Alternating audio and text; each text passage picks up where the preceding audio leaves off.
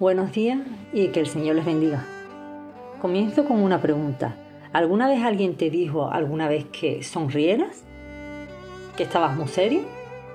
¿Y tú, por dejarla tranquila a esta persona y por dejarla contenta, lo has hecho, has sonreído? Pero después te ha dicho, pero así no, sonríe de verdad. Y es que una sonrisa de verdad no sale por una orden, sino que viene del corazón y no del rostro. Vivimos una época en la que las sonrisas para las fotos, aunque sean falsas y sin ganas, pero valen. Si todos salimos sonrientes y aparentemente contentos en la foto, nos conformamos. Mientras otros nos vean sonrientes, está bien. No tiene por qué ser algo auténtico. Pero, ¿sabéis qué? La falsedad delante de Dios no es aceptable. Ya sea que estemos felices, tristes, preocupados e incluso enfadados ante Dios, es esencial ser sinceros. ¿Por qué?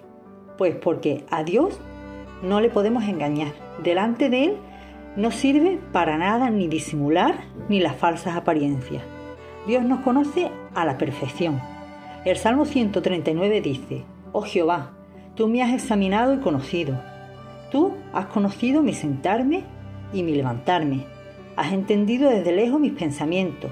Has escudriñado mi andar y mi reposo, y todos mis caminos te son conocidos. Pues aún no está la palabra en mi lengua, y he aquí, oh Señor, tú la sabes toda.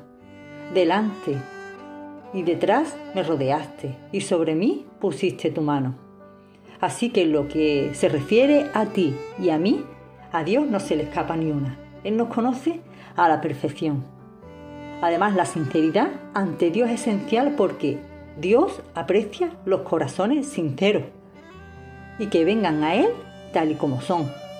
Tanto si tenemos mucho para darle como si no tenemos nada, tanto si estamos alegres porque las cosas nos van viento en popa, como si son momentos donde nuestro corazón llora porque estamos pasando por un valle de sombra, Dios aprecia nuestra sinceridad. Hay un versículo que dice, este pueblo de labios me honra, pero su corazón está lejos de mí. Y es que cambiar nuestra expresión en el rostro es mucho más fácil que cambiar nuestra actitud. Cuesta menos trabajo. Pero la verdadera adoración a Dios requiere que tanto nuestro corazón como nuestra alma, nuestra mente y nuestra fuerza coincidan en que Dios es digno de alabanza. Aunque cuando las circunstancias que nos rodean sean tristes y aun cuando de nuestros labios no haya una sonrisa, pero que en nuestro corazón pueda haber esa honra y esa adoración por su compasión y por sus misericordias que son nuevas cada mañana. Que el Señor te bendiga.